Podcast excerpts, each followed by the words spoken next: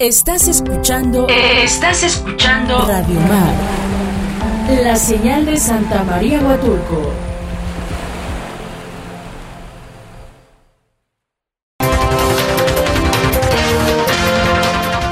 Muy buenas tardes, continuamos aquí a través de Radio Mar 106.3 FM, la mejor de Huatulco. Y el día de hoy, pues tenemos en la línea a nuestra amiga Carmelita Ricardes. Carmelita, ¿cómo te encuentras? Muy bien, Lauro, con el gusto de saludarte y agradecerte que me invites a tu programa. Muchas gracias. Así es, Carmelita, porque supimos que estuviste la semana pasada aquí en Huatulco, eh, pues en este avance de campaña que estás realizando y nos gustaría saber tus impresiones de, nuestro, pues, de nuestra comunidad. Fíjate que, bueno, yo soy una enamorada de, de Oaxaca, de cada una de las comunidades, pero aunque conozco todo el estado, en particular el distrito 10 me gusta mucho. Me gusta la zona boscosa de, de San José del Pacífico, me gusta las fincas cafetaleras, la zona del café y la sombra que hay en Pluma, que hay en los Loxichas, que hay en los Osolotepec. Me gusta la sierra encrespada pero preciosa con sus vistas maravillosas que hay precisamente en la región de los Osolotepec y de los Chicas, pero también me gusta la gente pues hermosa, cálida, alegre de Jutla. Me gusta la franqueza y el carácter de los cimatecos. Me gusta la resiedumbre de los hombres y las mujeres de Sola de Vega. Y en general este distrito creo que además se come muy rico los mariscos de la costa, los chacales de Pochutla, de Santa María Huatulco y desde luego que las playas de nuestra hermosa costa oaxaqueña que están dentro de mi distrito. Pero sobre todo me gusta la gente, me gustan sus fiestas, sus tradiciones, su carácter noble, pero también pues fuerte, ¿no? Yo estoy muy feliz de estar recorriendo este distrito. Lo he recorrido varias veces. Primero porque mi papá es de Pochutla y mi abuelo era de Jutla. Y segundo porque me ha tocado también caminar en este distrito, me ha tocado perder y ganar. Y eso me ha enseñado también pues a ser humilde y a saber que pues a veces el destino te depara el triunfo y a veces también te depara que te esfuerces para para lograr los objetivos, ¿no? Y eso me gusta. Me, me gusta ir y encontrarme a viejos amigos que he conocido desde hace 20 años, amigas que ahora volví a ver que me tocó trabajar con ellas hace 19 años o hace 30 años, porque bueno, pues he tenido oportunidad de hacer gestión desde muy chica. Y ahora veo a, a, muchas de mis amigas ya con los niños que yo conocí pues que ya son profesionistas que ya crecieron. Y no sabes que me he encontrado una de amigas maravillosas y amigos también.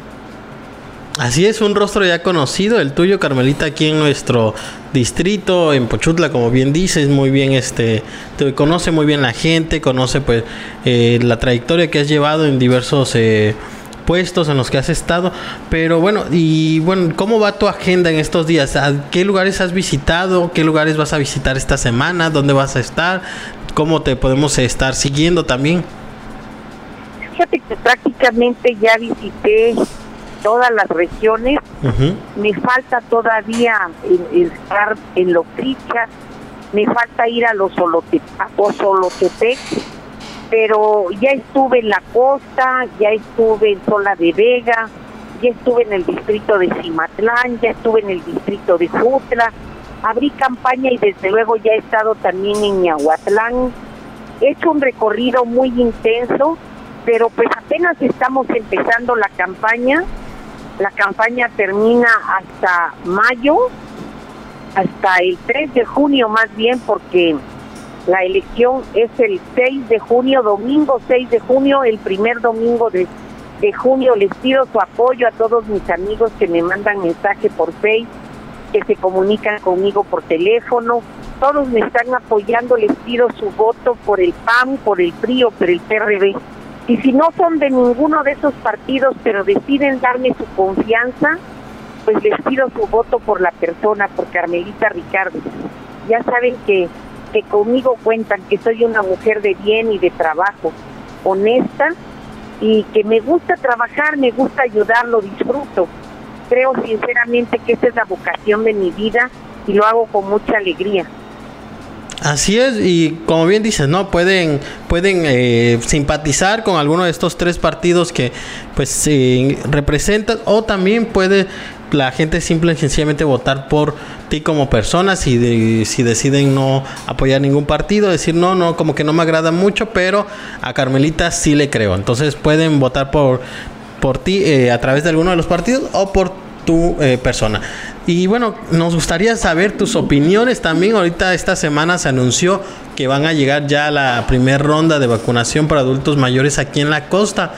Pero hasta el día de hoy hay muchas comunidades que todavía no saben cómo va a funcionar esta, esta primer tanda. No, no ha habido, se supone que el 14 inicia, pero todavía no ha habido información de quiénes son los elegibles, dónde va a ser, en qué horarios. ¿Tú crees que hay una alguna desorganización en este, en este plan nacional de vacunación?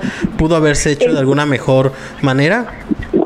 Es terrible la desorganización. Fíjate que a mí me ha tocado ayudar siempre en los desastres eh, naturales, Lauro. Me tocó ayudar en, en Puerto Escondido cuando el temblor, me tocó ayudar cuando el Paulín, cuando el están los huracanes, me tocó ayudar también en el temblor en la costa y en el istmo. Siempre he estado en todos los operativos de abasto por aire y por tierra. Y hay un caso muy particular que sucedió en Juchitán. Yo me fui ahí prácticamente dos meses a vivir. Fue muy fuerte porque pues estábamos en condiciones muy terribles, no había ni dónde comer, ni dónde quedarse.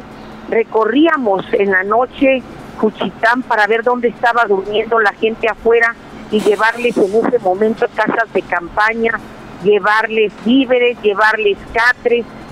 Y a la hora que nos tocó hacer el censo para la vivienda, se repartieron fichas casa por casa y entonces se les llamó al otro día para que fueran los propietarios de las viviendas. Y en muchos casos eran personas mayores. Pero primero repartimos la ficha y luego los citamos por horarios para que las personas no estuvieran bajo el sol todo el día exponiéndose. Había una organización y eso que no había pandemia. Ahora uno ve el desastre que han hecho desde el gobierno federal por la falta de experiencia, por la soberbia de no querer preguntar, porque es muy fácil organizar algo así. Hay experiencia para hacerlo. Ah. Perdón, para eso está el sistema nacional de vacunación. Recuerden que la misma directora nacional de vacunación decidió renunciar a prestarse a toda esta pésima organización que afecta a los adultos mayores. Hay adultos que se han quedado hasta 24 horas esperando la vacuna para que al otro día le salgan con que ya esperó 24 horas y resulta que ya se acabaron. ¿Por qué no dan una cita y una hora? Si tienen capacidad de vacunar a 10 personas cada 20 minutos, pues citas a un bloque de 10 personas cada 20 minutos y en una hora, pues citas tres bloques de personas para que solo esperen 20, 30 minutos y no 8, 10 horas o 24 horas. Pero yo no sé por qué lo hacen. De veras hoy estaba pensando cuál será la intención de hacer que la gente espere, se asolee, se exponga. ¿Qué será la, cuál, cuál es la intención? Que vean que los están vacunando. ¿Quieren de veras cambiarnos una vacuna por un voto? Yo creo que se les está revirtiendo porque hay maneras de hacer distintas las cosas. Las personas mayores ni siquiera tendrían que salir de su casa. Tenemos suficiente personal de enfermería como lo han hecho, como se hacía antes, que iban vacunando de casa en casa, o citarlas en su centro de salud y que ahí sean vacunados. No sé por qué porque esta actitud me parece lamentable, pésimo que esté pasando esto. Así Yo es. creo que si no levantamos la voz, también no, no vayan a permitir a los que ya les pusieron una vacuna de una marca que les pongan la segunda vacuna de otra marca. Así es, es muy importante eso lo que comentas, que sea de la misma, del mismo laboratorio y también como bien lo comentas, también es, se han hecho jornadas de vacunación extensivas en otros momentos, principalmente a los infantes y han puesto módulos de vacunación muy cerca de cada colonia, eh, van los mismos enfermeros de casa en casa. Pudo haber mejorado esta este plan de vacunación sin duda alguna y la verdad es que ahorita sí nos preocupa un poco aquí en la costa porque pues ya se anunció pero nadie sabe cómo va a funcionar esto. Así es, amigo Lauro, tienes razón. La gente tiene que estar muy alerta y pues tenemos que alzar la voz para que la gente no la hagan esperar en el sol y no la expongan. Y sobre todo que vacunen a los que tenemos que salir a trabajar todos los días, porque ahí es en donde está la mayor incidencia de muertes. ¿Por qué? Porque los que tienen que salir van de los 25 a los 45 años de edad y para ellos urgen las vacunas, urgen rápido y suficiente. Así es, Carmelita. Muchas gracias por haber estado con nosotros. Recuérdanos tus redes sociales para que todos los que nos están escuchando pues te puedan seguir, puedan eh, ver todo lo que propones, todo lo que estás realizando y pues en los lugares en los que vas a estar también.